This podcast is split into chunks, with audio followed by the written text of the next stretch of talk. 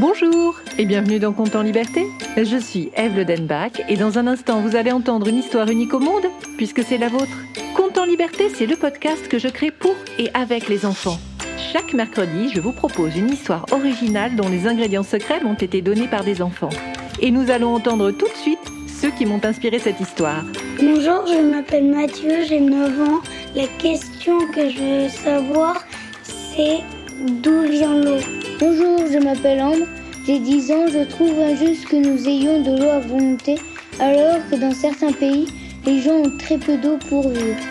Je m'appelle Olivia, j'ai 6 ans. Et comme chose très pratique, je choisis loupe. Merci Ambre, merci Mathieu, merci Olivia. Grâce à vous, j'ai imaginé cette histoire que j'ai intitulée Un trésor dans le robinet. Au moment où j'ai commencé à écrire cette histoire, trois personnages que vous connaissez bien sont venus me chercher et ils m'ont emmené sur leur bateau. Vous devinez de qui il s'agit? Lison la fée, Rousseau le ninja rouge et la poupée. Ça fait deux épisodes que l'on m'appelle la poupée. J'aimerais bien avoir un nom.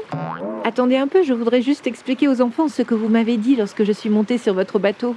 C'est-à-dire qu'on se connaît plutôt bien maintenant.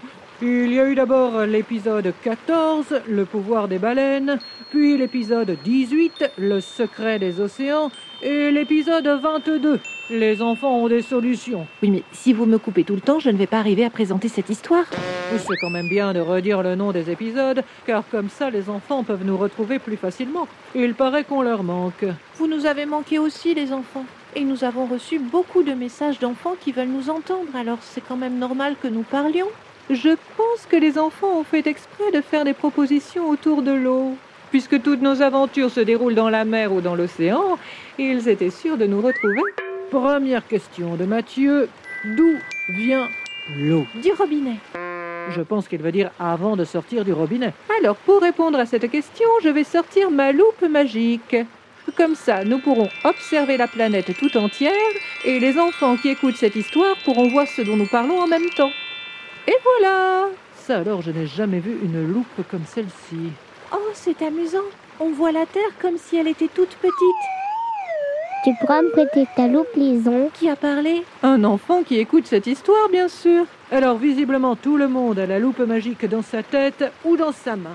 Connaissez-vous l'autre nom que l'on donne à la planète Terre? Planète bleue Encore un enfant qui s'invite dans notre histoire. Je crois qu'ils nous aiment bien. Et en plus, ils ont de très bonnes réponses. Nous l'appelons la planète bleue car, comme vous le voyez, l'eau recouvre les deux tiers de notre planète. Ça fait beaucoup d'eau Pourquoi Ambre dit qu'il y a des gens qui n'ont pas d'eau alors? Mais parce que l'on ne boit pas de l'eau de mer. C'est beaucoup trop salé. Tout à fait, Rousseau. Et l'eau potable, celle que l'on peut boire, représente moins de 3% de l'eau de notre planète. Ah ben j'allais le dire.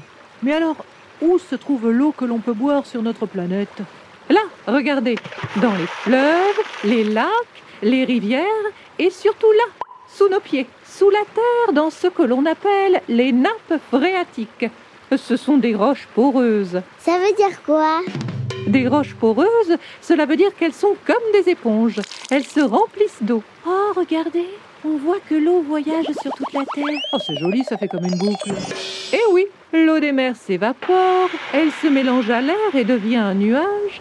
Il va ensuite voyager et faire tomber de la pluie sur les terres.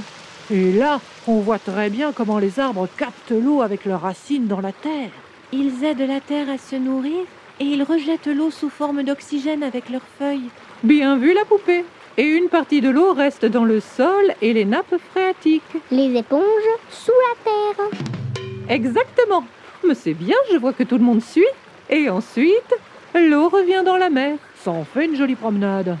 Regardez, si je compte bien, il y a un humain sur cinq qui n'a pas de robinet près de chez lui. C'est bien ça, ma chère amie. Et entre le réchauffement climatique et les humains qui sont de plus en plus nombreux, d'ici quelques années, je crains bien que 40% des humains n'aient pas accès à l'eau potable. Ça ferait un humain sur quatre. Mais pourquoi? Il fait de plus en plus chaud sur notre planète à cause de la pollution et du CO2. Le CO2, c'est le gaz créé par les voitures, l'électricité, le pétrole et qui donne beaucoup trop chaud à la planète. Et regardez tous ces arbres qui se font couper. Et ça, c'est un gros problème. Parce que leurs racines et leurs feuilles ne peuvent plus redistribuer l'eau. Déjà qu'il n'y en a pas beaucoup. Et là, ces humains en Afrique, ils vont chercher de l'eau dans des rivières et c'est à des kilomètres de chez eux. Ils la ramènent en la portant sur leur tête, mais ça doit faire mal. 20 kilos en équilibre sur leur tête. Ils font attention à ne pas en perdre une goutte.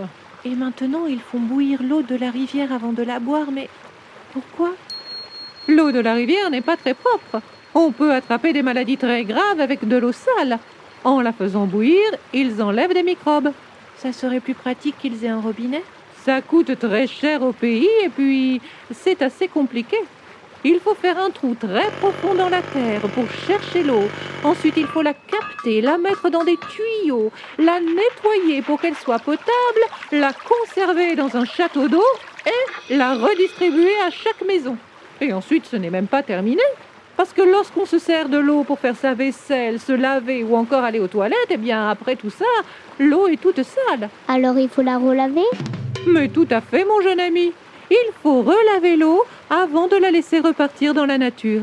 Et ensuite, elle refait son petit trajet du début. Mais comment on va faire s'il y a de moins en moins d'eau sur la terre? Je suis certaine que les deux enfants qui se sont invités dans notre histoire ont quelques idées. Ça, c'est certain, les enfants ont toujours de bonnes idées. Il faudrait moins polluer. Mais oui Et dans l'épisode 22 qui s'appelle Les enfants ont des solutions, nous avons eu beaucoup d'idées pour créer moins de déchets. Moi, j'ai bien aimé quand ils ont dit qu'on pouvait donner une deuxième vie aux objets dont on se servait plus en faisant du troc ou même en les réparant plutôt que de les jeter. Ah, moi j'ai bien aimé le passage sur les magasins en vrac. Et puis toutes ces inventions, c'était super. Il y avait même un spectacle. Et puis ils nous ont très bien expliqué comment utiliser moins de plastique et prendre bien soin de la planète. Avant que tout le monde aille écouter l'épisode 22, les enfants ont des solutions. Dites-moi ce que vous remarquez tout de suite quand vous regardez dans la loupe magique. Avec la loupe magique, on voit très bien combien l'eau et la pollution sont liées. Et cet enfant l'avait vu avant nous. Il faut moins polluer. Il faut planter des arbres. Très bonne idée. Et puis les arbres sont des êtres très sympathiques. On l'a bien vu dans l'épisode 30, l'amour des arbres. Il faut bien fermer le robinet quand on se lave les dents et aussi sous la douche. Très bonne remarque. On ouvre le robinet seulement pour se rincer et quand on a bien frotté. On pourrait mettre un seau dehors pour récupérer l'eau quand il pleut et ensuite on s'en servirait au lieu d'utiliser l'eau du robinet. Mais oui Et j'y pense, l'eau du robinet pourrait nous servir deux fois. Une fois que j'ai lavé mes légumes dans une bassine d'eau, eh bien, je pourrais mettre cette eau dans ma chasse d'eau. Ou alors m'en servir pour arroser mon jardin. On peut arroser le jardin le soir. Encore une très belle idée, mademoiselle. Le soir, l'eau s'évapore moins. L'eau nourrit mieux la terre et les végétaux qui y poussent. On peut aussi mettre de la paille près de ces plantations pour retenir l'humidité. Il y a aussi des plantes qui s'aident à grandir. Quand on les fait pousser ensemble, elles ont moins besoin d'eau. Mais tout à fait, mon cher Rousseau. Cela s'appelle la permaculture. Nous pouvons apprendre à cultiver nos légumes différemment. D'ailleurs, vous savez, nous dépensons beaucoup d'eau pour produire notre nourriture, mais tout n'est pas pareil. Un bœuf, par exemple, eh bien, il va boire beaucoup d'eau et manger des céréales. Alors, pour produire un kilo de viande de bœuf, il faut dépenser 15 000 litres d'eau. Et seulement 55 litres d'eau pour un kilo de tomates. Oui, et en plus, les tomates ne mangent pas de céréales. Et si on mange des fruits et des légumes qui poussent à côté de chez nous, c'est encore mieux parce qu'on ne pollue pas. Oui, et puis on évite de faire venir des légumes par avion ou par bateau de l'autre côté de la planète. Et quand on mange les fruits et les légumes de saison, ils nous apportent exactement les vitamines dont on a besoin. C'est quand même pratique. Plus de fruits et de légumes de saison et moins de viande. Il faut éviter de gaspiller la nourriture. Très bon conseil, ma jeune amie. Et dites-vous que tous les objets qui nous entourent ont besoin d'eau pour être créés. Cette chemise que vous portez, Rousseau, par exemple, vous la trouvez belle Oh, moi j'aime bien la couleur.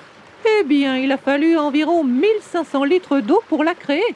1500 litres d'eau Eh bien, ma prochaine chemise, je la prendrai dans un vide-grenier ou alors dans un de ces magasins où l'on vend des vêtements qui ont déjà été portés. Comme ça, je ferai gagner 1500 litres d'eau potable à notre planète. Et si on enlevait le sel de la mer, on pourrait faire de l'eau douce. Mais oui, si l'eau de mer pouvait devenir potable, on pourrait la boire. Il y a déjà beaucoup d'humains qui cherchent comment faire. Ils vont bien finir par trouver. Et moi, on ne m'a pas encore trouvé de nom. Demandez aux enfants. Ce sont eux qui ont les solutions. Elisa, Eliane. Super, ça me fait deux prénoms. Vous voyez, il suffisait de demander. Les enfants ont toujours de bonnes idées. C'était Conte en liberté et cette histoire n'aurait jamais vu le jour sans la participation de Mathieu, Olivia et Ambre. Je remercie aussi Louise, et Raphaël. de nous avoir accompagnés dans cette aventure. Et un immense merci à Nicolas Lenoir pour le mixage et les effets sonores. Si vous avez aimé cet épisode, n'hésitez pas à le partager, à écrire un commentaire, à lui mettre 5 étoiles. C'est toujours le meilleur moyen pour le faire découvrir. Vous pouvez aussi vous abonner pour ne manquer aucun épisode. Et si vous souhaitez participer à la création des prochains comptes en liberté, n'hésitez pas à vous abonner à notre page Facebook, à notre compte Instagram ou à nous laisser un message sur le site de Compte en liberté. Vous trouverez tous les liens en descriptif. Et je vous retrouve mercredi prochain pour un nouveau compte en liberté.